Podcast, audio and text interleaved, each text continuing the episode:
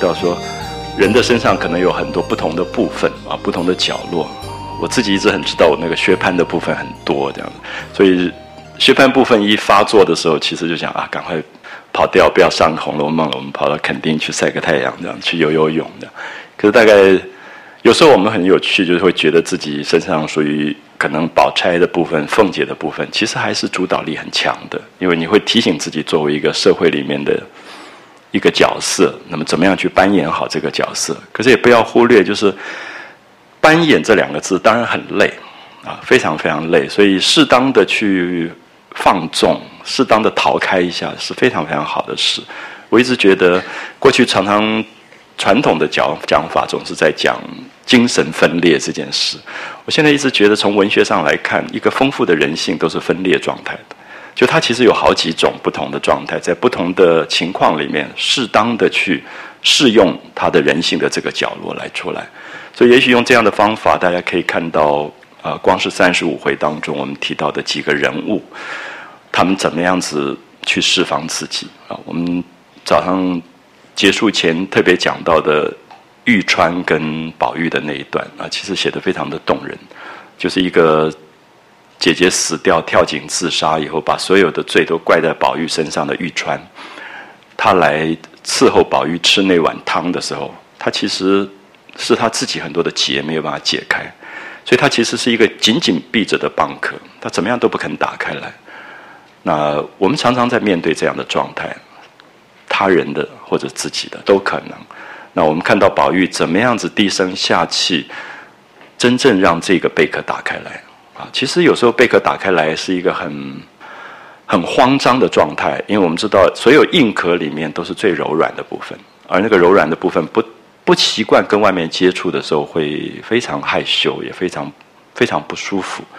所以这一步一步里面都在讲啊他们的对话的关系。所以我我一直觉得《红楼梦》这些部分是比较不容易读懂的啊，就是以我自己从十几岁读《红楼梦》，可能宝玉的这些。最慈悲的部分，最不忍对人最不忍的部分，其实是慢慢懂的啊。尤其对于一个十几岁的男孩子来讲啊，他会说：“你要生气，你在这边生气。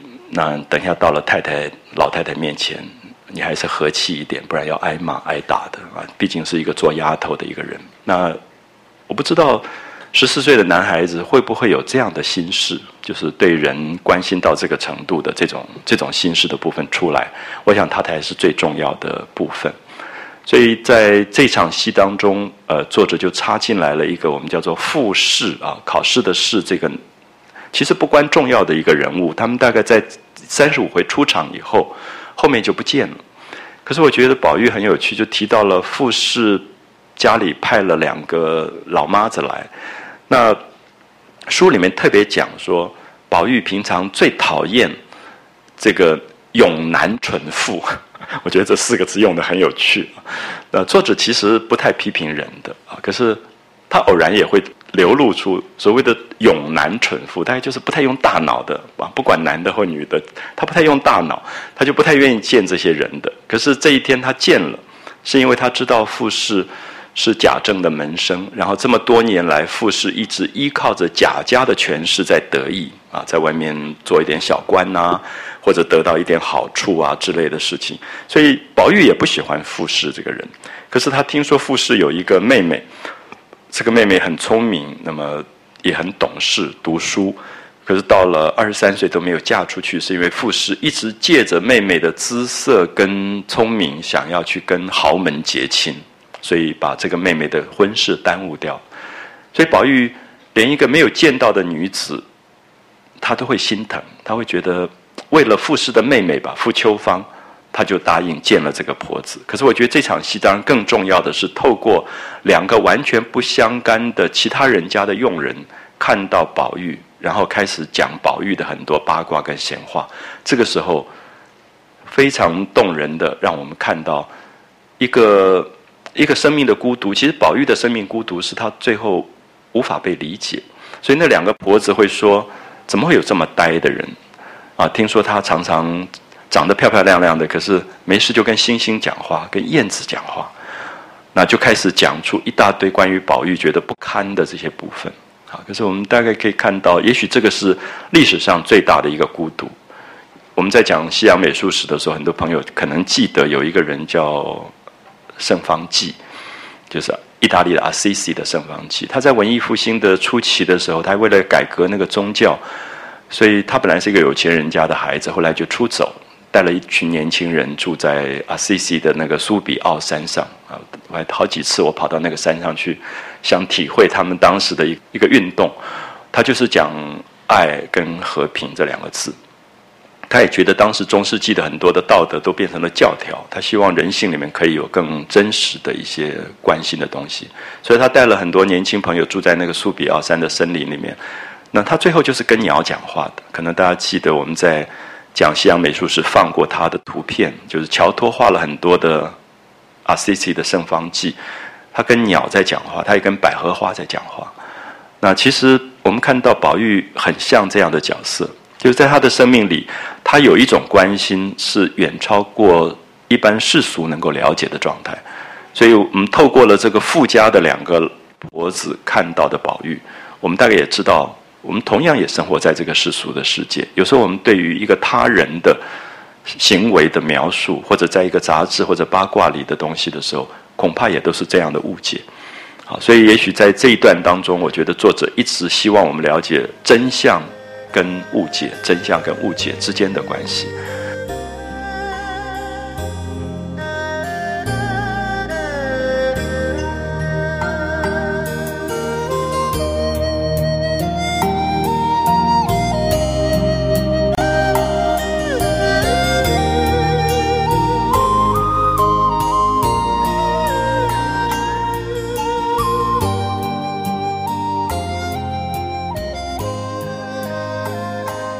那么，我跟很多朋友提过，我最喜欢的成语是“瞎子摸象”的故事。那每一个盲人在摸的那个象的部分，都自信到他对这个现象的一个看法。可是，我其实觉得这个成语背后的一个巨大的思考的部分，在于我终于发现，我原来是一个瞎子。我在真相前面，其实是对真相不清楚的状态。只是努力想要让自己清楚，可是基本上，大概生命里有很多的现象，其实都是我不清楚的。所以，也许我们如果能够设定自己是在一个对真相不容易了解的状况的时候，才会可能出现另外一种生命的转机，或者某一种谦虚出来。啊，所以我想在《红楼梦》用小说的方法写出这两个人进来，就是这两个婆子其实在摸那个象。所以他们看到了一个现象，是真的看到，因为别人都不容易看到宝玉的样子，他们看到了，所以他们出去讲的都是真的。可是我们可以看到，这个真相经过这两个婆子的转述，完全变成一个误解。他们说宝玉曾经下大了雨，在那边淋得湿透的，然后还跟别人讲说：“哎，你不要蹲在那边写字，你会淋湿了。”这一段我们也前面也看过。我们看到所有宝玉，我们看到最感动的部分，在这两个婆子口中都变成笑话。啊，都变成了笑话。那么这个时候，我们大概会检查自己，有时候可能会扮演婆子的角色，误解别人；我们也可能扮演宝玉的角色，被别人误解。它是双重的状态。好，所以大家读一下这一段，我觉得是《红楼梦》里面最不重要的一段，因为这一段前不搭嘎，后不搭嘎，根本都没有关系。可是，也许等一下可以思考一下，为什么作者会加入这一段？啊，就是呃，富士家的妈妈来了。啊，这两个婆子来，那傅氏是谁？他就介绍了一下，傅氏原来是贾政的门生，年来啊，这些年来都赖着贾家的名士得意啊，所以对这个傅氏其实是有一点不那么看得起，就是靠着贾政的关系一直在得意做官的。那贾政也着实看待啊，就是对他们家蛮照顾的。所以跟别的门生不太相同，因为贾政在做大官。我们知道，过去门生的意思并不一定真的是受教的学生，大部分主考官，好，今年的大专联考是这个人主考，那么所有主考考过以后考取的人都叫他的门生。我想这样可以了解，就是苏东坡是欧阳修的门生，可是苏东坡并没有受教于欧阳修门下，是苏东坡考试那一年欧阳修主考。啊，欧阳修主考，所以我们可以看到他就是就称门生了。所以门生很多，那贾政也不见得对每一个门生都这么好啊，就特别照顾他。那他就常常派人来走动，送点礼到贾家呀，或者派人来看看。那大概听说宝玉生病了吧，也就派人来看。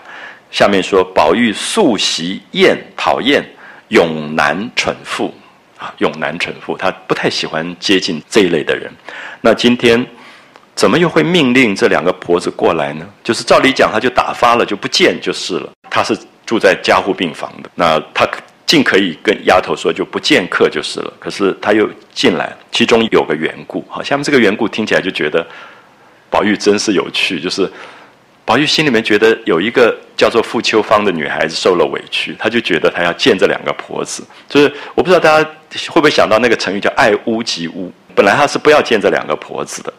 那宝玉听说傅氏有个妹妹，名叫傅秋芳。啊，是个穷闺秀玉啊，就是闺房里面长得很漂亮的女孩子。听人说才貌俱全啊，不止长得漂亮，而且有才。那虽然未亲睹，没有真正见过面，然遐思遥爱之心十分沉静。遐思遥爱是很奇怪的，就是你没有见过面，可是你会向往那个人，因为美啊，因为一种生命的品格，所以他遐思遥爱十分沉静。那不让这两个婆子进来，恐怕驳了傅秋芳。因为傅秋芳这个见都没见过面的人，觉得他是有品格的，所以他们底下家的佣人，好像不让他们进来的话，有点怠慢了，所以就赶快让他们进来。好，下面又提到了傅氏，傅氏原来是个暴发的，啊，注意一下，对世家文化来讲，暴发是不喜欢的名字啊，爆发是很短的时间忽然有钱，所以。还不懂得怎么去花那个钱，叫做爆发的。那因为傅秋芳有几分姿色，漂亮又聪明过人，所以傅氏就安心仗着妹妹，借着这个妹妹的漂亮跟聪明，想要跟豪门贵族结亲，不肯轻易许人。那这里当然是说傅氏有一种私心，这个私心也不为妹妹的婚姻幸福着想，其实是说傅家本来就是一个爆发的。可是爆发之后，如果你借着妹妹可以结跟豪门结亲，你将来在政治上你才稳定了。啊，我们知道一向是如此，就是你必须能够在这个贵族的世界里面有一个身份。所以，如果这个妹妹嫁给贾家，嫁给有钱人家，而不止有钱，可能是在政治上有势力的人家，他才会改变他们爆发的这个身份。所以他不肯轻易许人，所以耽误到如今。那如今傅秋芳已经二十三岁了，尚未许人。我们今天大概不觉得二十三岁算是晚婚啊？可是古代我们大概看到薛宝钗在贾家是为了待选，选进宫去做妃子的，所以薛宝钗当时十四岁多，在贾家过了十五岁的生日，所以大概结婚都是那个年龄，十五岁的女孩，十六岁的女孩子。那王熙凤嫁到贾家大概一年多，所以十七岁。所以你大概算得出当时的婚姻的某一种年龄，所以傅秋芳二十三岁没有许人，算是老姑娘了啊！就在那个时代来讲，那争奈那些豪门贵族，那豪门贵族又嫌他穷酸，根基浅薄。好，所以你可以看到这里都在讲到社会的世俗性的看法，爆发的希望有一点贵气，跟豪门结亲，那豪门贵族又看不起富士，觉得。你有钱也不过才两年，那还早得很呢。又看不起他们，觉得他们根基浅薄，大概都是世俗性的人跟人的分别。所以我觉得这一段插进来，其实对比出宝玉身上没有这个东西。宝玉很特别，就是在他的成长过程里，他跟丫头的讲话这些东西，处处都在打破世俗性的东西。可是世俗的确是有这个分别存在的，人与人所有的爱都有分别。他并没有一个回到人的原点的爱，可是，在宝玉来讲，他一直希望把人的爱能够拉到人的最基本的原点啊，一切这些部分都被他推开了，所以他们就提到说，豪门贵族嫌富世家穷酸根基浅薄，不肯求配，啊，就不肯跟他来往。那富氏跟贾母亲密，也自有一段心事啊，所以。今天就请来两个婆子，那么这个跟贾母亲密心事，当然是觉得是不是可以嫁到贾家来啊？这个傅秋芳如果能够嫁到贾家，她也觉得是结了一个豪门贵族了。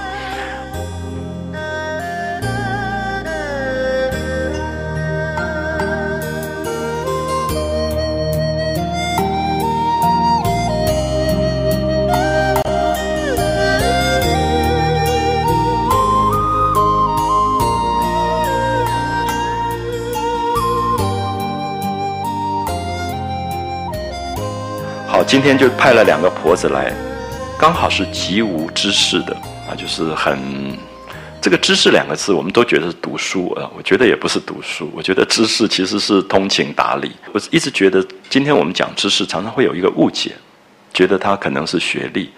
我都觉得有时候我很敬佩在民间碰到的一些人出口的那种优雅跟懂事。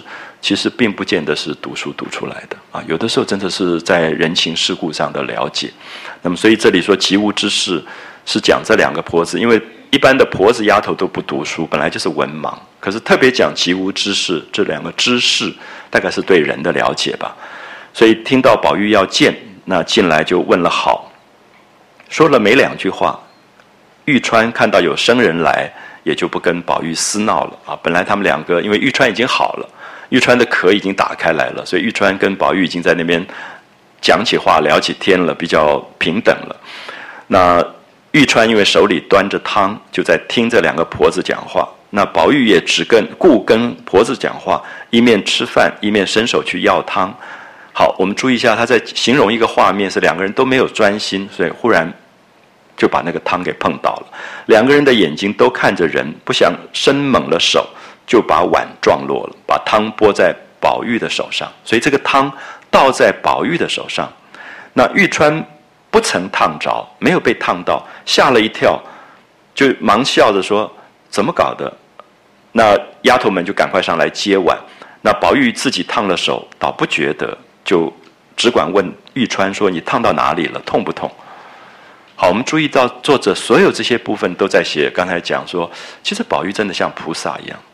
就他在有一部分里面，他根本不知道，他到最后他不知道他自己身上的痛，他其实一直看到的是他人的痛，啊，所以他就问玉川说：“你烫到哪里了？痛不痛？”那玉川跟大家都笑了。玉川说：“你自己烫到了，你还问我这样？”好，我们想说这个画面，你可以看到人生面对这样的事件的两个完全不同的观点跟看法，我们会觉得。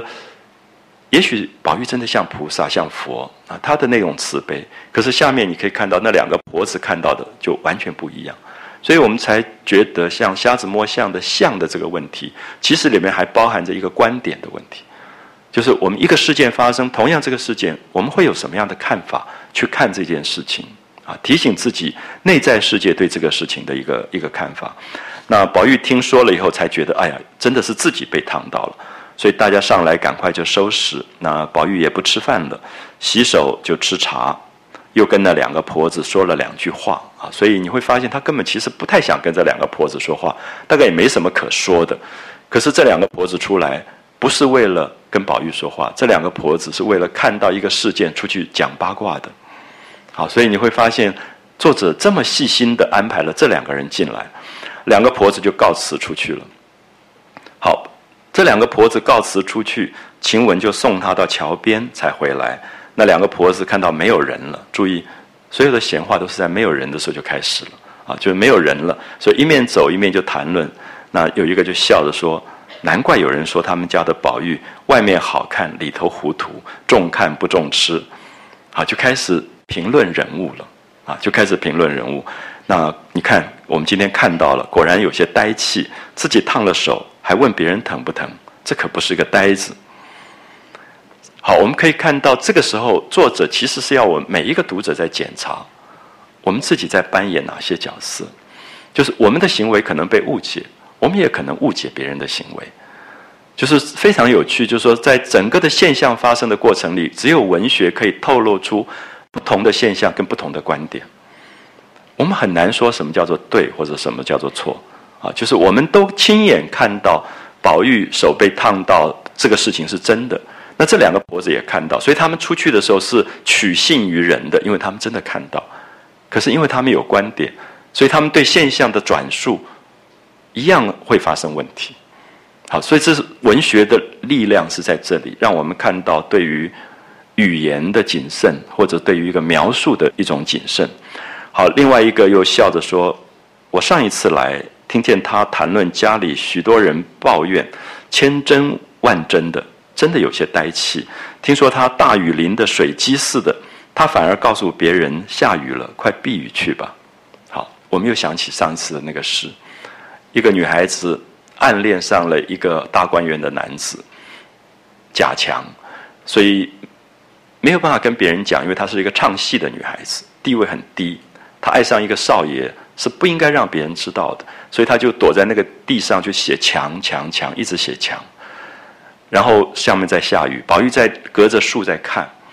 本来以为他在写诗，后来看到这么多的墙，始终其实他没有领悟到这个女孩子为什么在那边一直写“墙”这个字。那个字是他爱的那个人的名字。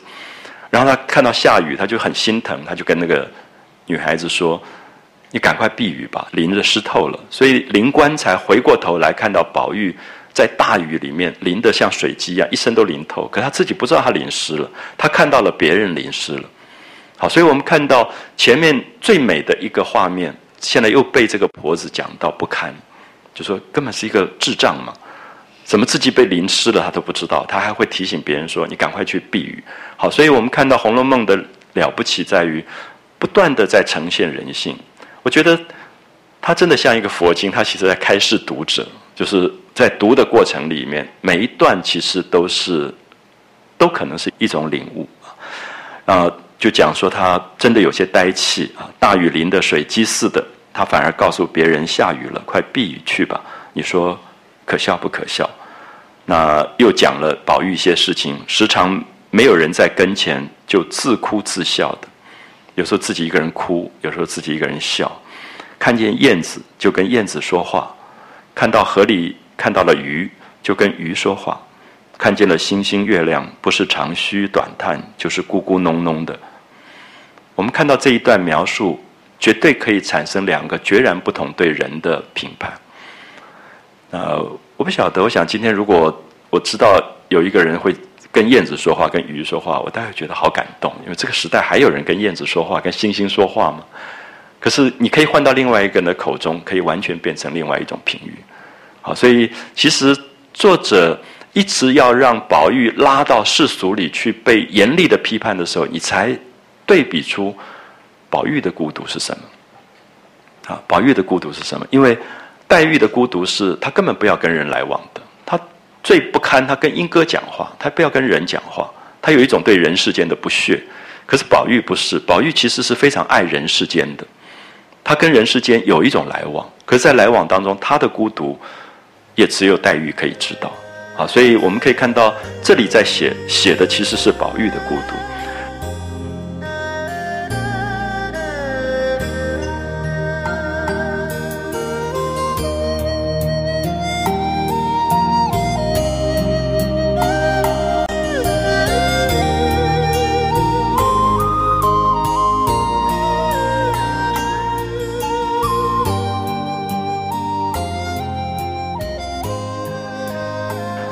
他们就批评说：“你看，一点刚性都没有啊！一个男孩子长得不像男孩子啊！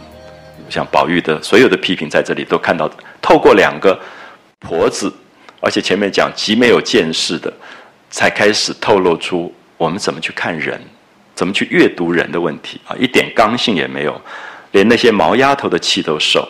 好，他们讲宝玉不像一个男孩子，不像一个主人，一点刚性一点都不阳刚，是因为。”连丫头欺负他，他都受那个气。好，我们刚刚看到玉川那一段，宝玉是在受丫头的气吗？还是宝玉因为对人不仁？我不知道这两个婆子怎么让他理解，宝玉不是在受气，宝玉只是看到了人的受苦，想要去开解这个玉川。可是传出去当然是觉得说，哪里有一个少爷在丫头面前这么低声下气的，而丫头可以对他讲这么重的话。他还低声下气的，那外面只有一个角度说，这个人真是一点刚性都没有。可是我们看到的是宝玉最温暖的部分，所以作者太聪明了。他写完宝玉最动人的一段时候，忽然写出这两个婆子的看法，让我们自己去做比较细心的某些阅读啊。说连毛丫头的气都受，那爱惜东西，连个线头都是好的，糟蹋起来，哪怕值千值万的都不管了。好，两个人一面说，一面走出园来。好，这些一面说，慢慢慢就变成杂志上的东西，然后大家越来越相信。所以你大概可以看到，今天的有趣是，这两个婆子已经不是两个婆子，是两个媒体。啊，它会变成电视台，它也可能变成一个周刊。所以大概人性要去救回来东西更难，啊，更难。所以其实这两个婆子，我一直觉得这一段小小的只讲两个婆子，其实他讲的是人的传言跟八卦，人的闲话的东西。好，这一段就结束了。那下面就真正回到黄金英在打络子这件事啊，说袭人看到人走了，就带了婴儿过来，问宝玉说：“你要打什么络子啊？”因为婴儿请来是拜托他帮宝玉打几个络子。那宝玉笑着跟婴儿说：“刚才只顾说话，忘了你。好，你注意一下宝玉的体贴。记不记得刚才婴儿跟玉川一起来的？记得吗？早上。”两个一起进来，然后他本来要跟婴儿讲话，看到婴儿也很高兴，可是忽然想到玉川姐姐死了，他觉得应该先跟玉川来往，所以就把所有人都支使开了，单独的去去体贴去开示玉川。那么现在他跟婴儿道歉了，就说刚才就顾着跟别人说话，好意思说有点冷落你了，麻烦你不为别的，就是替我打几根络子。那婴儿就问说：“要装什么？”这个络子是一有点像网袋的东西啊，用结打起来，一个网袋装什么的络子。宝玉见问，就笑着说：“不管装什么吧，你就每样打几个。”婴儿就拍手笑着说：“这还了得？要这样十年也打不完了，因为很多东西都可以用络子来装嘛。”那宝玉笑着说：“好姐姐，你闲着也没事，都替我打了吧。”那袭人就笑着说：“哪里一时都打得完？”那如今且捡要紧的打两个吧，就是你觉得什么最重要，你就先打。那婴儿又问要什么颜色，宝玉说大红的。那婴儿说那大红的话需要黑络子才好看，红跟黑啊，Prada 的颜色就是红跟黑来配啊，红色跟黑色配。所以我们可以看到丫头在讲色彩学，所以我们一直觉得。美这个东西其实不一定是特别在某一个上层阶级里面完成。这个婴儿不过是一个小丫头，十几岁，可是她对色彩感已经非常清楚啊，红跟黑。她在这个刺绣或者在打络子的过程当中，她学会了所有的生活的美学。所以我们今天会发现，生活美学这个东西，有时候社会也很重视，甚至由主管文化的最高的单位的部会来推动生活美学，大概也不是办法，因为。你看到所有被规定出来的那个衣服、盘子、碗都没有人敢用，因为吓死了我。我也很愿意说啊，接受一个生活美学。可是我看到最近展览出来的盘子碗，我就想：天哪，我怎么会去用这样的盘子碗？我宁可到地摊买那个很简单、素素白白的就就好了。所以，生活的美学其实是要在生活里一步一步慢慢去去体会的。所以，婴儿这个时候很直接说啊，如果大红的话，要黑的络子才好看。很清楚，因为大红的东西，黑的络子，注意，这个是线条性的东西，它就压住了啊，跟那个红的配色，那或是石青的颜色，那宝玉就说，如果是松花呢，松花色的要配什么？婴儿就说，松花的话就要配桃红。好，我们注意松花桃红，大家如果看到这些年像上海滩很多的衣服的设计，松花的衣服翻出来就是桃红，袖口就是桃红。其实民间很多这样的颜色，就是在台湾的庙会里，有时候你会看到松花桃红的配色法。那就是张爱玲也常常讲，桃红要配柳绿，啊，红跟绿之间的一个搭配的这种这种关系，它就比较娇艳啊，颜色比较娇艳。松花要配桃红，那宝玉说也罢，那就打一条桃红的，再打一条葱绿的。那婴儿说要什么样的花样呢？那宝玉说。到底有几种花样啊？这个时候是讲打那个络子的时候有不同的打法，有点像那个中国结的那个打法。因而就跟他讲说，有一炷香，就是一连串下来的；有朝天凳的，就是越来越越大的形式，有点像一个三角形的；有象眼块，就是方形的；那也有方胜，方胜有点像我们在马路上有时候看到的砖块里面的两个菱形连接在一起的，叫方胜。那么也有连环啊，连环是两个圆形，有一半是扣在一起的，叫连环。那或者梅花形的，或者柳絮形的，就是在打络子的过程里面有各种不同的图案的打法。那宝玉说：“前天你替那个三姑娘探春打的花样是什么？”婴儿说：“那个是叫做崭新梅花，啊，就是用五个圈圈在一起的，叫做崭新梅花。”那宝玉说：“那样好，那就就照那个样子来做的意思。”那一面袭人刚拿了。来窗外，婆子说：“姑娘的饭都有了。”那宝玉说：“你们吃饭去，快吃了来吧。”那袭人才笑着说：“有客在这里，我们怎么好去呢？”那意思说婴儿在这里有客人，那我们现在不能够去吃饭。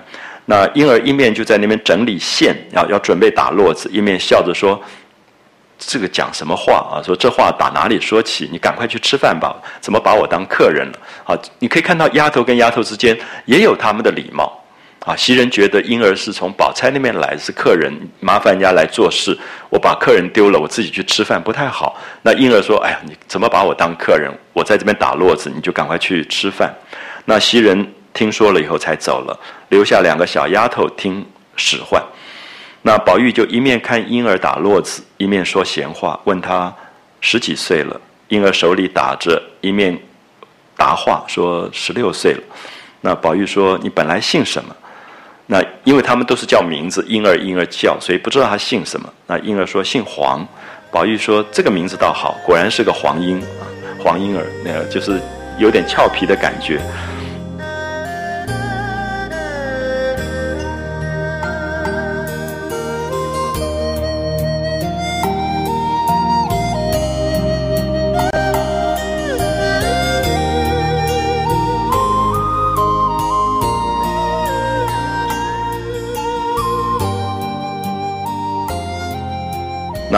婴儿笑着说：“我的名字本来是两个字，叫做金英啊，黄金英。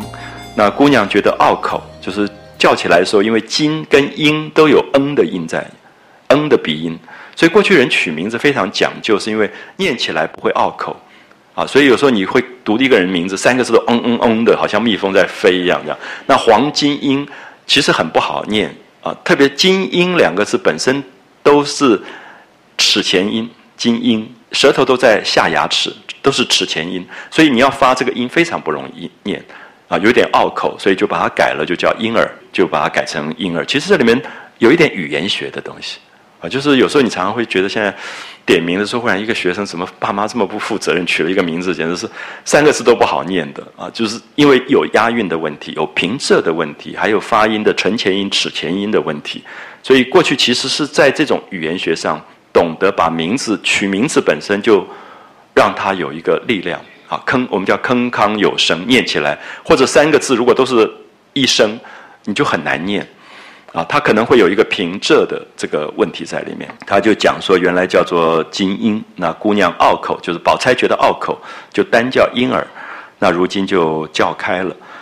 那宝玉说，宝姐姐也算疼你了啊，明天宝姐姐出阁，出阁就是结婚要。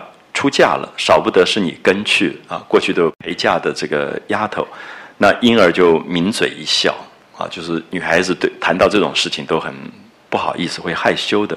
那宝玉就笑着说：“我常常跟袭人说，明天不知哪一个有福的啊，就是有哪一个男孩子会有福气销售你们主子奴才两个啊，就说能够娶到宝钗，那。”婴儿也可以过去，这样。那婴儿笑着说：“你还不知道我们姑娘有几样世人都没有的好处。”就婴儿就赞美这个宝钗啊，说宝钗非常好，她模样还在其次啊，就是说大家都觉得她长得漂亮，其实长得漂亮还不是重点。那宝玉见婴儿娇憨婉转，语笑如痴啊，就是宝玉每次看到那个少女的美，他就呆住了。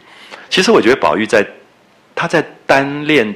一种青春，就是那个青春的美，所以我们看到他，他每次一看到一个女孩在讲话的时候，尤其在讲别人的好的时候，他觉得美的不得了。所以这点很有趣，你会看到他觉得婴儿在形容宝钗的漂亮，宝钗的好啊。所以说婴儿娇憨婉转，语笑如痴，早不胜其情了啊，就已经很感动。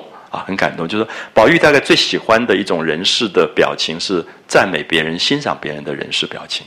啊，他觉得是最美的。这个东西其实有点像，有点像禅宗的公案啊，大家大家都听过的一个公案，就是苏东坡跟佛印和尚参禅。那这个佛印说你看到什么？那苏东坡很坏，有点调皮，说我看到一坨粪这样。那佛印就就笑笑就算了。那苏东坡说，那你看到我像什么？他他像一尊佛这样。后来这个苏东坡回家以后就问他妹妹，他妹妹说你你知道你输了？他说因为佛家讲的说你心中有什么你就会看到什么，所以你看到一坨粪，你心中就是一坨粪。那佛印看到你是一尊佛，因为他心中有一尊佛。啊，就是其实佛家一直在讲这个东西，就禅宗里面讲是说，你其实重要的是自己心里面的那个观点的那个那个状态。所以宝玉其实在这里看到婴儿在赞叹宝钗的好的时候，他不胜其情，他觉得人是最美的，大概就是在其实，在赞美跟欣赏的一个心情上，他又禁不起提起宝钗来，就问他说：“你觉得她好好在哪里？”那好姐姐，你细细的告诉我听。那婴儿就笑着说。我告诉你，可不许告诉他去啊，不可告诉别人。那宝玉就笑着说：“这个自然的。”正说着，只听外头说：“怎么这么静悄悄的？”两个人回头看，不是别人，正是宝钗。宝钗很奇怪，宝钗常在很奇怪的时候出现。我一直觉得，很多人认为《红楼梦》里面宝钗是一个心机最深的女孩子，可是不一定要用这个角度去看啊。可是宝钗的确在意一些事情。所以宝钗的出现，如果看久了，你会觉得蛮怪，就是你会在想，她是不是刚刚来，还是她其实待了一阵子了？啊，就是有时候你会忽然刹那之间会有这种感觉，因为等一下在下一回你就看到宝钗、宝玉睡着了，宝钗就在那边绣花，然后绣的刚好就是一对鸳鸯，然后黛玉在外面看到了，所以这个也许是偶然，可是也许不是偶然啊，我们不知道，我们只觉得说在宝钗的个性当中。有一些东西是非常不着痕迹的要强。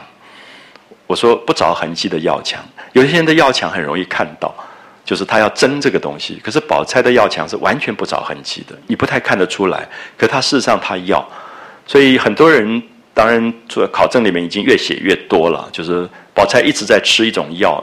那我们觉得宝钗身体那么好，干嘛吃药？就是她先天从胎里带来一段热毒。就是要吃一个药，叫做冷香丸，还记得吗？我们前面有介绍大家怎么做冷香丸啊，大概要做七年才做出来的一种药。那这个冷香丸是因为宝钗从胎里带了热毒，热毒就是她太热衷很多事情。那相对于林黛玉，刚好是冷淡的，就是人世间的东西她都觉得可有可无，可是宝钗是要的话，她是一定要的，所以那个叫做热。啊，热衷。那当然这个很难解释，因为我觉得热也可以是好的，是热情。可是宝钗的热衷好像是另外一种啊，所以作者很多地方有一点在透露一些讯息，就是刚好要讲到宝钗的好处的时候，宝钗也就出来了。那宝玉就忙让座，宝钗就坐了，然后就问婴儿你在打什么？一面问一面向他手里瞧，那才打了半截。宝钗笑着说。这有什么趣？倒不如打个络子，把玉络上了。好，注意这一段。知不知道宝玉有一个生下来含在口中的玉，然后一直被传说这个玉一定要找到一个有金的人来配。那么刚好宝钗有一个金锁，所以金锁的和尚也跟他说：“你有这个金锁，将来一定要找一个有玉的人来结婚。”所以叫做金玉良缘。那宝钗常常绕来绕去，最后就讲到那个玉的事情。就是那块玉好像变成他潜意识里面一直在意的一个东西，他就跟婴儿说：“打这个干嘛？你干脆打一个络子，把宝玉的那个玉给络住。好，不要忘记络子是什么？是网，是一个网，要把那个玉给包住的、套住的，啊，落住。所以作者也许真的在透露什么讯息，可是讲的非常不着痕迹啊。就是这个宝钗只是关心那个玉，可是那个玉事实上是一个象征。”是一个婚姻的象征，所以他就说把玉落上，那一句话提醒了宝玉啊，宝玉就好高兴，拍手笑道：“倒是姐姐说的是，我就忘了，只是配个什么颜色呢？”那他就想说这个玉要怎么配？玉要配颜色很不容易配啊，就非常不容易配，因为玉本身有一种它的光彩跟莹润在里面。那宝钗说：“若用杂色，断然使不得啊，就说配几种颜色。”这种杂色是不好看的，因为不会高贵，啊，不会高贵，所以不要用杂色，断然使不得。如果用大红，又犯了色啊，因为大红本身是正色，所以玉的颜色会被红色压下去，就犯了正色。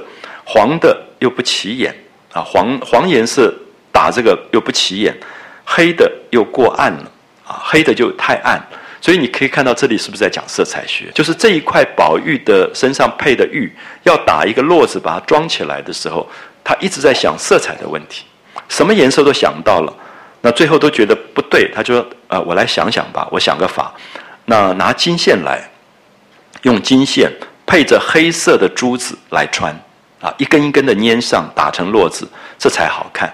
好，所以我们看到黑色跟金色是最高贵的配色法。”其实，在很多西方的贵族的颜色也是黑跟金。我们看到西班牙的皇室在十七世纪的 Velasquez 的画里，基本上都是黑跟金色，啊，所以他这里就用了黑跟金去把这个络子给给落住。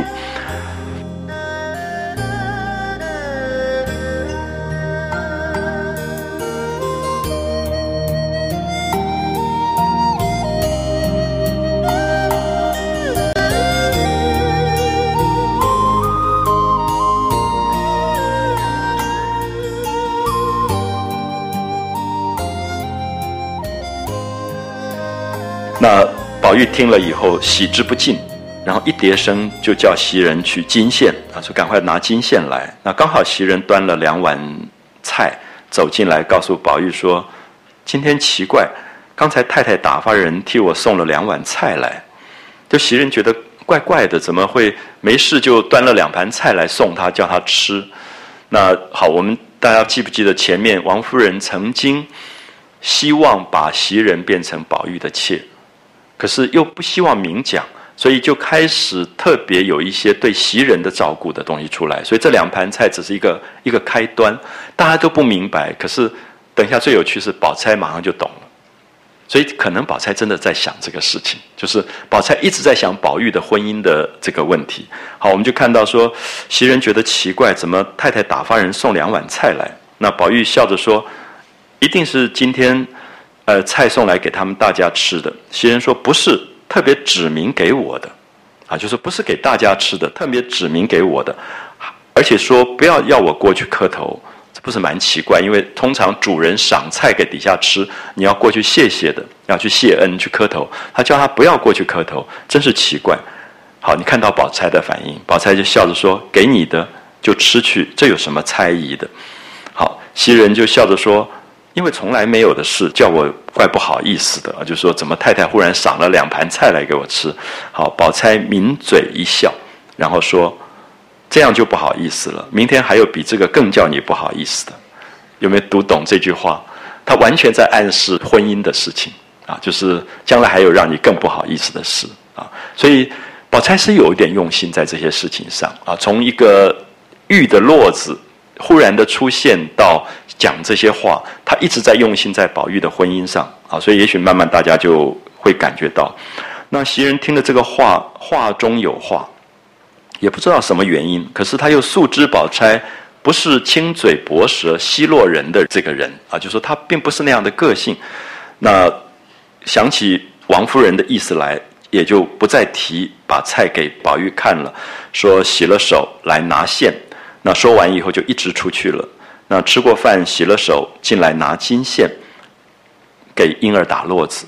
这个时候，宝钗早被薛蟠派人请出去了。那宝玉正看着打络子，忽然看到邢夫人那边派了两个丫鬟，送了两样果子来给他吃，问他可走得了啊？就是宝玉还在生病嘛，就是打伤了以后，慢慢在复原的过程，就给他吃水果，然后问他说可不可以下床，可不可以走路了？如果走得动。叫宝玉明天过去散散心。那因为邢夫人是宁国府，不在荣国府，在另外一府，所以记挂着。那宝玉赶快就回答说：“如果走得动，一定过去请太太的安去。那现在疼比先好些了，就是没有以前那么疼了。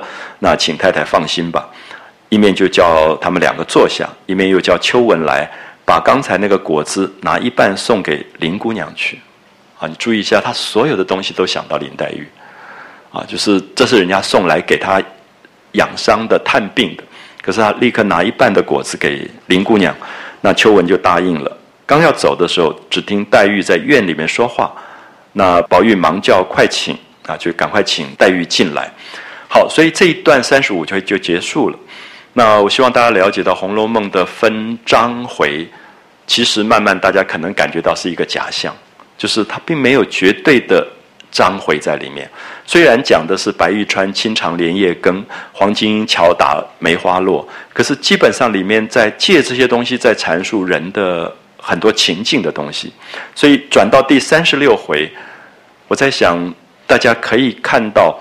他会碰到更多有趣的东西，就是比如说，我常常问朋友说：“呃，今天一个，比如说在家里面帮佣的人，他的薪水大概是多少？”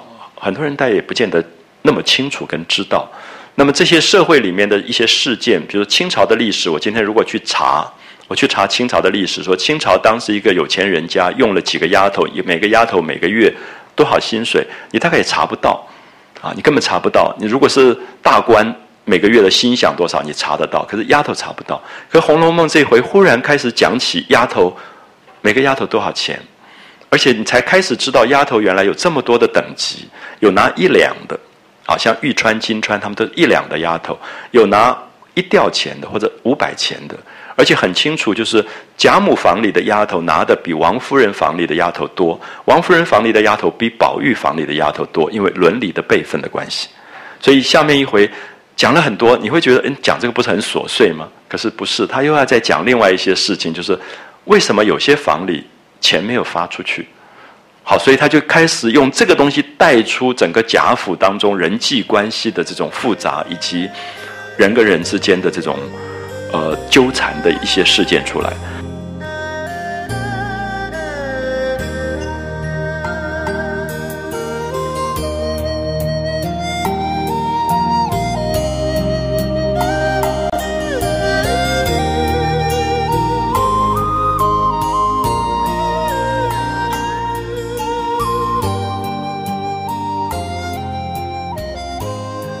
所以我们先看第三十六回开头啊，就说话说贾母那从王夫人家里回来了，那么看到宝玉一天好似一天，就是病慢慢恢复了，心中自是欢喜，非常高兴。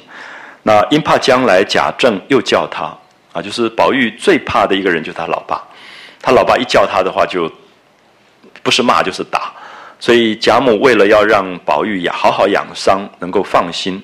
就命令贾政所有的小厮，就是跟班的这些人，吩咐一次，说以后凡是有会人待客的事，就是因为过去的大户人家有一个规矩，家里有客人来了，宝玉一定要出来见客。记不记得前面他常常要换衣服？贾雨村来了，他赶快要换衣服、换鞋子，要见客。因为过去觉得教小孩子很重要，一个是见客人，因为见客人是有礼貌的，就是。易让进退啊！我们小时候都觉得很怕，家里有客人来，你就要出来倒茶，然后要寒暄。那寒暄错了，回客人一走，你就要挨骂的。就是他有一整套的教小孩的这些规矩，所以宝玉很怕这些事，而且一处理不好又挨骂挨打。所以贾母就特别吩咐，以后有会人待客的事情，要叫宝玉，老爷要叫宝玉，不用上来传话，就不用跟我讲，就直接回说我说了，就贾母说了。一则打中了，啊，已经打中了，那要养几个月才能够走路。第二，他的这个心秀不利，忌了心，不见外人，啊，不看外人。所以你看到这是贾母的祖母的保护伞出来了，祖母下了一道命令，所以贾政不得不遵守，所以宝玉就可以无法无天了，因为爸爸管不到了，啊，就用这个祖母的保护伞保护起来。那过了八月，才许出二门，好，宝玉。可以好好玩三个月，现在才五月嘛，到八月以前都不见客，而且完全不见老爷。好，那些小厮听到贾母吩咐，当然只好就领命而去。那贾母就命令李妈妈，就是宝玉的奶妈，记得吗？这个老奶妈李妈妈袭人他们来告诉宝玉说：“你别怕，我们已经吩咐了，就说你三个月都不要见客，所以让宝玉放心。”好，所以宝玉本来就懒得跟士大夫诸男人接谈啊，他最讨厌那些做官的，他老爸那些官场上的朋友，那也最讨厌额冠礼服啊，每天要戴个高帽子，要穿个正正经经的鹤吊网环。哪一家又死了人，哪一家又结婚，他最讨厌这些应酬的事情。所以今天得了这句话，越发得意了，高兴的不得了。这个祖母颁布命令下来，越发得意。不但亲戚朋友一概杜绝，而且连家庭中晨婚定省，晨婚定省是你跟爸爸还是要请安的。啊，早上一次，晚上一次，晨一次，婚一次，都要去请安的。那所有的这个礼节都也马马虎虎了，就随他的便啊，就没有以前那么严格。那每一天就在园中游卧，就在大观园里面到处玩。所以我常常跟很多朋友讲说，注意一下《红楼梦》的大观园是一个青春王国的避难所，就是这些小孩子躲在这个大观园里面，他们无法无天。因为一出去，他就有很多严格的要求啊，所以日日在园中游卧。不过每日一清早，到贾母、祖母、妈妈、王夫人那边走一走就回来了。所以每每甘心为猪丫鬟充役，这句话很有趣啊。我们会发现家里养了一大堆丫鬟，结果他每天为丫鬟跑腿，就哪个丫鬟要什么东西，他就去去帮他找。所以他是大观园唯一的男孩子啊，所以女孩子都不能出去的。所以记不记得上次探春拜托他说，就帮我买一些什么小玩意儿啊，什么东西？因为以前的女孩子不能出门的，所以宝玉就每天充役，就是说他为这些人跑腿，说你要什么，我帮你去买啊。宝玉每天就为这些丫头充役，所以其实读到这些地方觉得蛮好笑的，就是这个这个宝玉这个小男孩，他就是跟这些因为都比他大几岁，人他就叫姐姐姐姐的丫头，其实都是他最亲的一些一些人，竟也得十分。闲消日月啊，那或者像宝钗这些人，宝钗常常就会劝他。宝钗就说：“哎呀，你一个男孩子也不大也不小了，十几岁了，你考好好看看书吧。你总要考试的，将来要做官的，因为官家的孩子将来都是要做官的。所以或如宝钗被常见机导劝，反生起气来。所以宝玉最不喜欢宝钗的部分，就是觉得宝钗老是要劝他做官，他就觉得。”男孩子都已经沦陷了，就算了，连女孩子整天脑海里面都是做官这种事情，他就痛恨的不得了。所以这是宝玉对宝钗大概最大的一个芥蒂，而他喜欢黛玉也是因为黛玉从来不劝他这个东西。他们两个老是躲在一起看《西厢记》《牡丹亭》的，就看禁书的，所以对那个所谓主流文化，他们两个其实是排斥的。啊，有我们从另外一个颠覆的角度来讲，宝钗代表了正统文化的维护者，黛玉刚好是一个背叛者。好，所以黛玉常常出口的东西都是当时的禁书里的句子，《西厢记》《牡丹亭》的追求个人自由的这些东西，所以他只要宝钗这些人劝见机劝导，他就升起气来，他就会说：好好的一个清净洁白的女儿，也学得沽名钓誉，入了国贼路鬼之流。好，注意国贼路鬼，宝玉对所有做官的人的批评就叫国贼路鬼，啊，大概是。历史上少有的对做官人的批判，啊，国贼跟路鬼，就是每天要做官做到简直发疯了那种地步啊，叫做国贼路鬼。那他就觉得男人这样子也就算了，一个女孩子干干净净的、清净洁白的女孩子，干嘛也学的这个沽名钓誉，也要去考试做官这些事情？那他就认为总是前人无故生事，立言述词啊，认为人活着就要好好的立言述词。那原为导后世须眉浊物啊，就是曹雪芹的笔下一直认为须眉就是男人是浊的，是脏的，女孩子才是干净的。我们前面也读过，他说男孩子是男人是土做的，女人是水做的，水才清净啊，才清净。那么其实《红楼梦》我们一直没有搞清楚，它这里面讲的不一定是性别，而是说有一个性别在上千年当中。当他成为主流权威的时候，他已经没有自觉跟反省的能力了，所以他反而觉得所有的干净跟灵力都在女人身上，而不在男子身上。这是非常颠覆的一个讲法，因为在十七世纪，其实在一个父权跟男性权威的世界当中，曹雪芹这本书是绝对是背叛的一个讲法啊，背叛的讲法，就是他觉得这个数千年来加在男性身上的这种功名的东西、现实的东西，已经无法解脱。他觉得女性反而解脱掉了，啊，所以这个是一个，我想从社会学的角度来看非常有趣的一件事情啊，就是曹雪芹的观点啊，他的一个非常特殊的一个对于男性权威的批判的观点。他说：“这些立言数词原来是为了引导后世着须眉着物，不想我生不幸，连穷闺秀阁中亦然此风。就是本来女孩子的闺房里面还算干净，可是怎么连宝钗这种女孩子也开始讲起这种话来？就是要好好读书啊，将来要好好做官，这些他觉得非常败坏的一些习气，亦然此风，真正有负天地钟灵毓秀之德啊。”就是天地这么干净，大自然这么美好，怎么会用这样的东西祸延古人？所以他除了四书以外，把别的书他觉得都可以烧了。那众人见他如此疯癫，也都不像他说这些正经话了。啊，就是我们可以看到这个部分，大概只有用现代比较新的角度去颠覆，你才会看到宝玉对抗的是整个上千年的科举制度。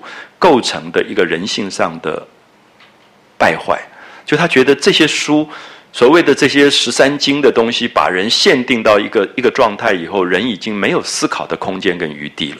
然后它变成主流文化判定价值的一个重大的一个压力，所以他特别会去喜欢读《西厢记》《牡丹亭》，因为他觉得那里面才有对人性的反扑啊，人性的反扑出来。因为如果大家看《牡丹亭》，在这个汤显祖的《游园静梦》当中非常清楚，那个杜丽娘一开始上课的时候，有一个教她上课的老师叫陈最良，就在那边读“关关雎鸠，在河之洲”读《诗经》，可是讲说这里面是劝导女子的贞洁、后妃之德的。可是那个那首诗明明原来是一个歌谣，是一个鸟听到鸟的叫声、求偶的歌声，那个男子也觉得窈窕淑女，君子好逑，一个男孩子也爱上了一个女孩子的情诗，可是因为。情跟性都变成忌讳，不能够谈。最后他就说：“这个鸟的叫声是告诉你后妃之德。”我们看到这个鸟背负了这么大的责任，告诉你说，作为一个第一夫人，你要有贞洁的啊！竟然后妃之德这个东西加在了这个鸟声当中。所以我们看到《游园惊梦》的时候，其实非常有趣，他就在调笑这样的东西。可是杜丽娘一到游园之后，她就在花园里面发生了她性的事情，她就爱上了柳梦梅这个男孩子，完全是在颠覆。可不要忘记，这些书都是禁书，在当时啊，完全是禁书。因为对于一个当时认为有家教的男孩子，就是四书五经，没有其他的书，因为这些书才跟做官有用，其他书都跟做官无没有用。好，所以我们看到他讲的这些话，其实是对抗的。好，下面我们看到，独有林黛玉自幼不曾劝他去立身扬名等话，所以他深敬黛玉。所以我们大家也可以看到，黛玉其实不只是他的爱人，其实黛玉是他的知己。爱人的关系里，若没有知己的基础，是非常危险的东西。因为爱本身需要内容，所以知己本身是说，他们在一个追求的共同理想性上，他们是一样的。他们是一致的东西，所以他深敬黛玉，而不是说深爱黛玉，因为他觉得黛玉没有被这样的一个世俗的权威价值所所限制。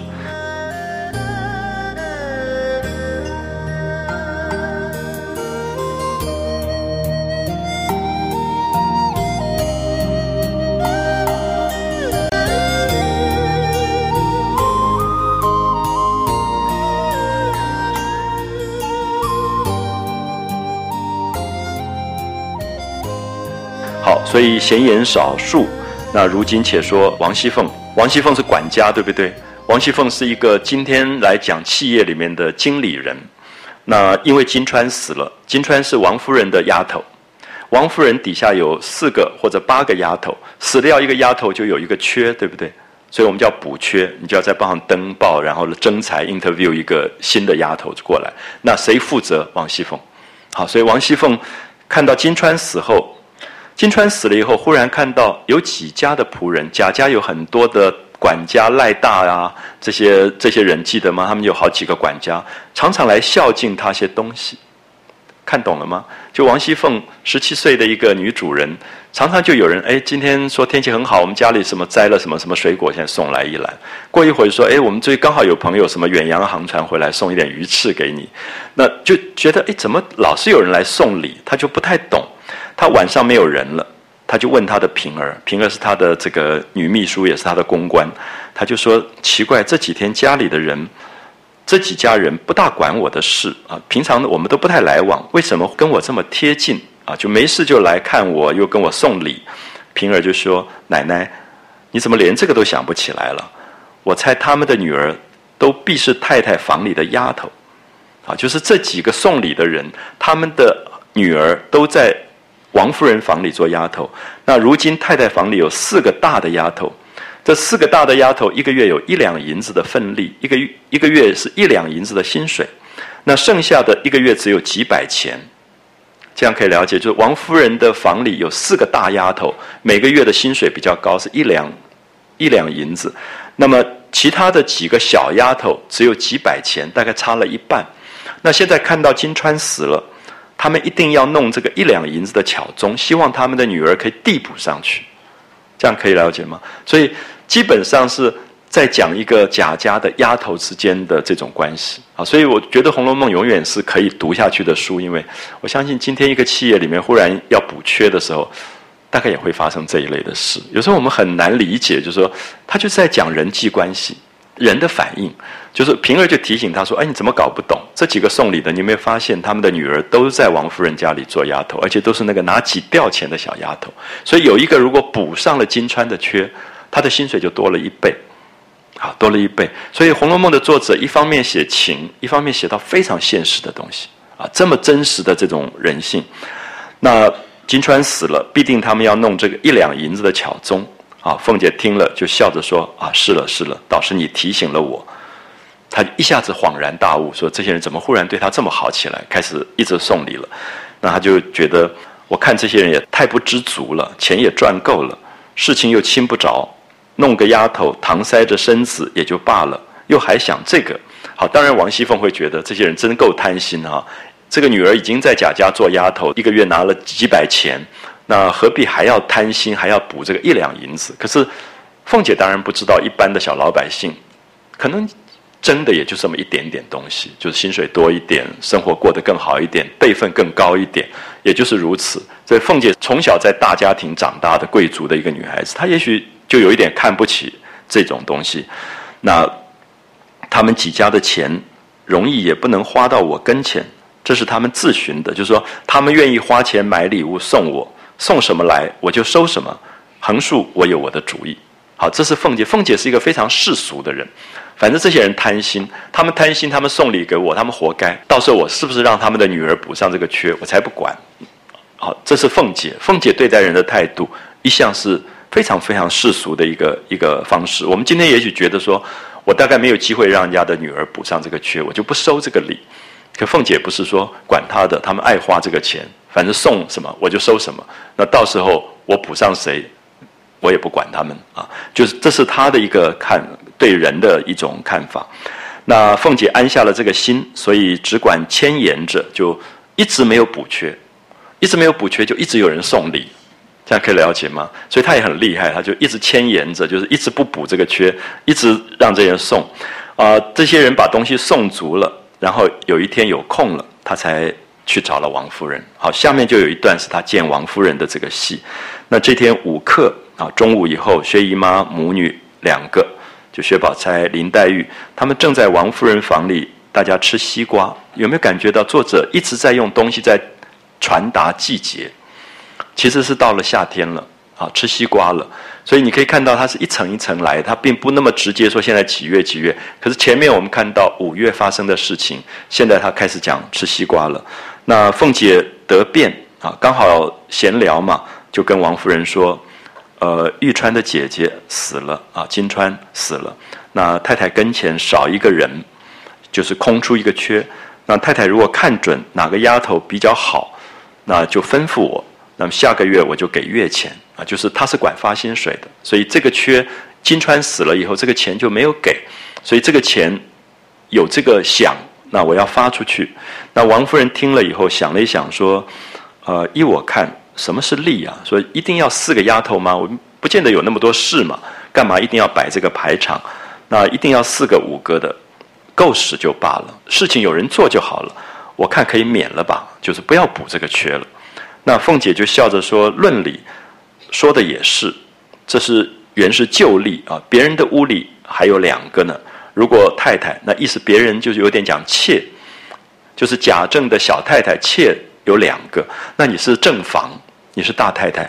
那如果你没有用到四个，好像没有一个身份了。好，所以我们在这里可以了解到，这种家族用佣人，也都不见得是为了工作，是排场，也是一个身份。好像变成一个阶级，就过去什么样的人出来是十六人大轿，什么人是八人大轿，什么是四人大轿，他变成阶级。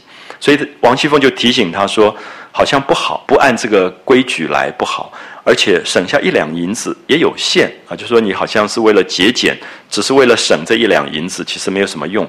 那王夫人听了又想一想，说也好吧，那既然有这样的规矩，有这样的案例，那就这个分例就关了来。就说你还是把这个钱申请下来，有这个薪水给金钏的。可金钏死了，我也不要补人，我把这一两银子给他妹妹玉川。好，我们看到刚才那个玉川，她一直在有一种委屈当中，因为家里死掉一个一个人。那王夫人也有不安，因为王夫人觉得打了金钏一巴掌，赶她出去，害得金钏跳井自杀，她觉得对这个家庭对不起。所以他说这样子好了，把这个他姐姐死掉的钱给他妹妹，啊，说他姐妹们服侍我一场，没个好结果，那剩下他妹妹跟着我吃个双份也不为过啊，就说我给他一个双份薪水。大家有没有发现这里面很有趣？就王夫人是为了要减低他自己的罪恶感，因为金钏因为他而死。可是当然我们知道，在现代的管理学上，这是绝对不对的。我们说啊，一个公司里面两个姐妹，一个姐姐自杀了，经理觉得不安，然后就把薪水拨给她。我想所有人都会闹起来。所以其实我们会发现，这里面当然在过去它是一个人情的东西，那么也只是王夫人自己心里的一个赎罪感啊。所以她说把这一两银子给这个妹妹啊，让她吃个双份啊，也不为过。那凤姐就答应了，就回头找玉川说大喜大喜。我不知道大家会不会觉得很痛啊？就是她把玉川叫来说。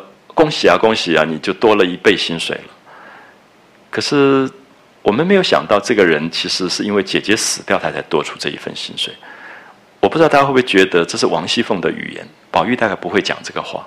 就这个时候，你跟一个人说恭喜恭喜，其实心里面很难过啊。就是是因为姐姐死掉，才多出了这一份薪水来啊。所以可以看到，凤姐其实世俗到她不知道人心事上的细微处。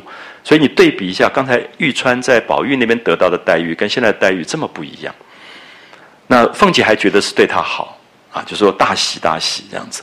那玉川就过来磕了头啊。可是我觉得这里面有好多的应该要细读的东西，就是一个姐姐死去，她多拿了一份薪水，然后跪下来谢恩，感谢这个王夫人对她这么好，其实是很痛的。那王夫人正要问，问到正要问你。那现在赵姨娘、周姨娘的月例是多少啊？就问王熙凤说，她的两个小太太，就是贾政的两个小太太，她们一个月的薪水是多少？好，你可以看到这里透露出王夫人完全不管事。就照理讲，她的身份是应该知道这个事情的，就她竟然不清楚，连他们每个月的月钱是多少都不知道。那她就问王熙凤，那凤姐说，呃，这是规定的定例，每人二两，啊每个人二两。有没有发现，姨娘跟大丫头拿的钱是差不多的？因为等一下你可以看到袭人拿的也是二两，所以其实过去的妾地位非常非常的低，非常的低，也非常的卑微。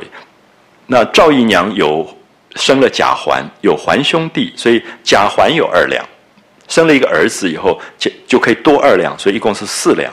那另外每个月还分四串钱给他们零花的。那王夫人说。可都按数给他们。注意这句话，王夫人说：“有没有每个月按数目给他们？”啊，如果有一天董事长把一个经理叫来说，底下哪一个人薪水是多少？他说三万。他说你有没有按数给他？你大概就知道这个董事长听到了什么闲言啊？就是说下面有一场戏，其实是王夫人听到了一些传言。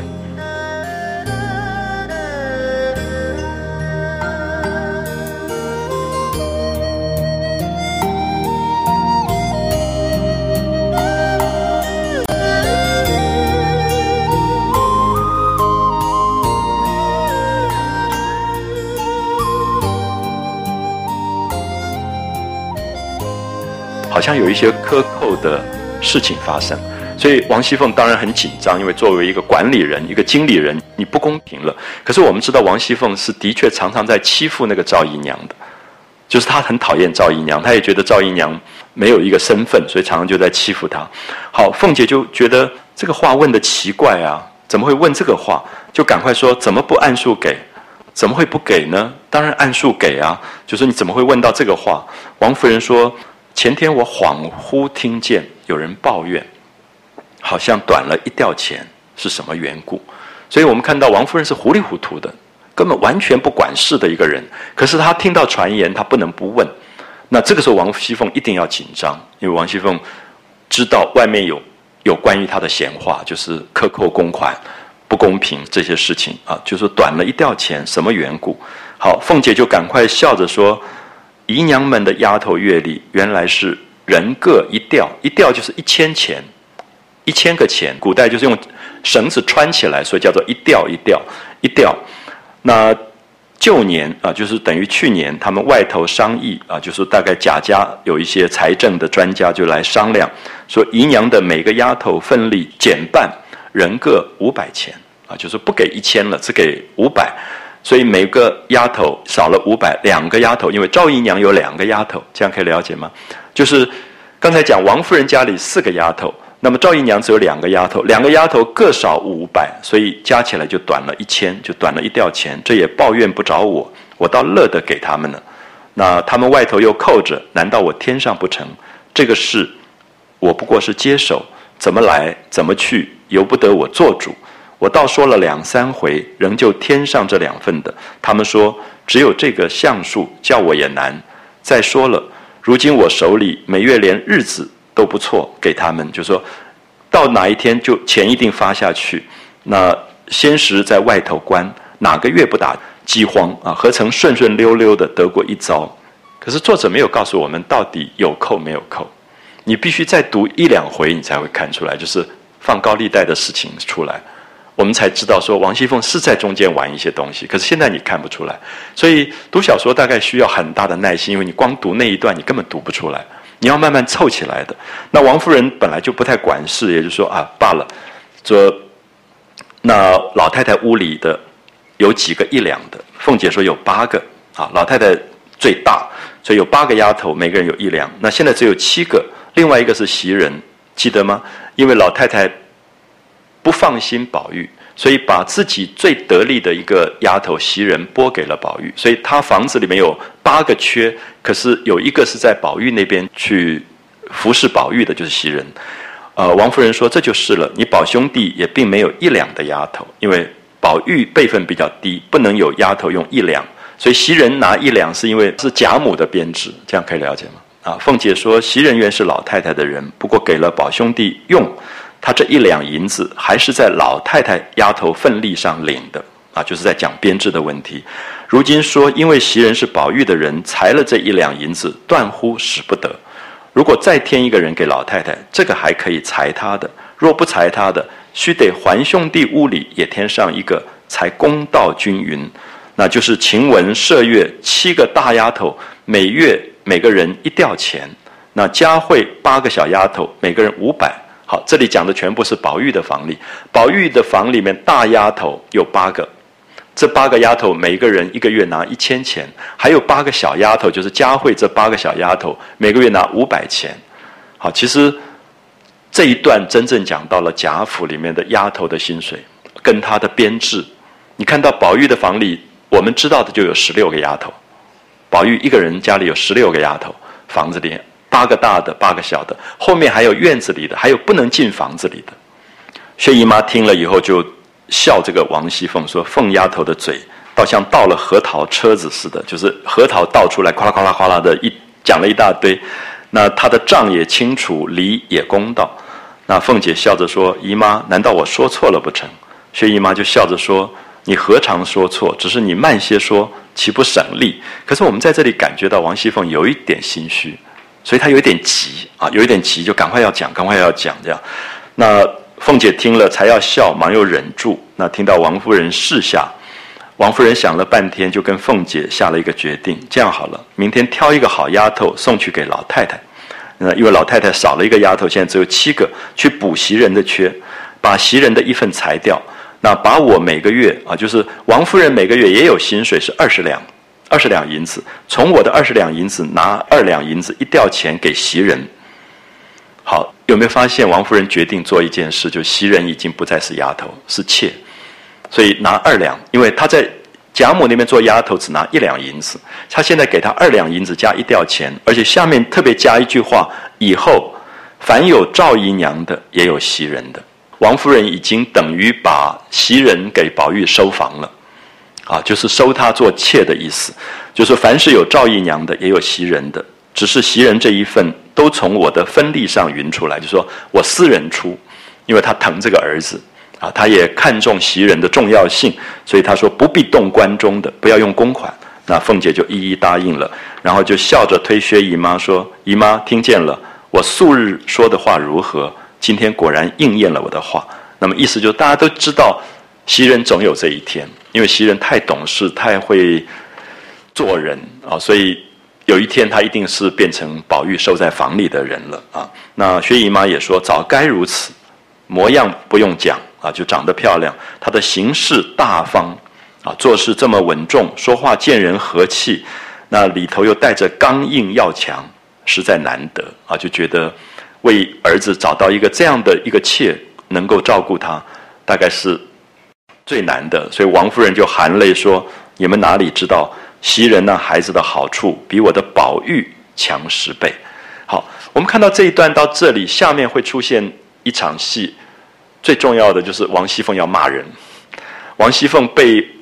传言说克扣了或者之类，他绝对不会饶过那个人。等一下，你看他怎么骂人啊？就小时候你常常看到那个人把一个凳子搬在门口，门打开开始骂。那我们很少看到王熙凤这个样子，就是踩在门槛上骂那个赵姨娘，骂得极狠。那同时又对比出宝玉的最心事的话。我想大概下面三十六回的后半可以看到《红楼梦》里面宝玉最美的独白。他说：“有一天我死掉，我希望所有的眼泪流成一条大河。”把我的尸体送到没有人烟的地方，大概是最美的一段散文。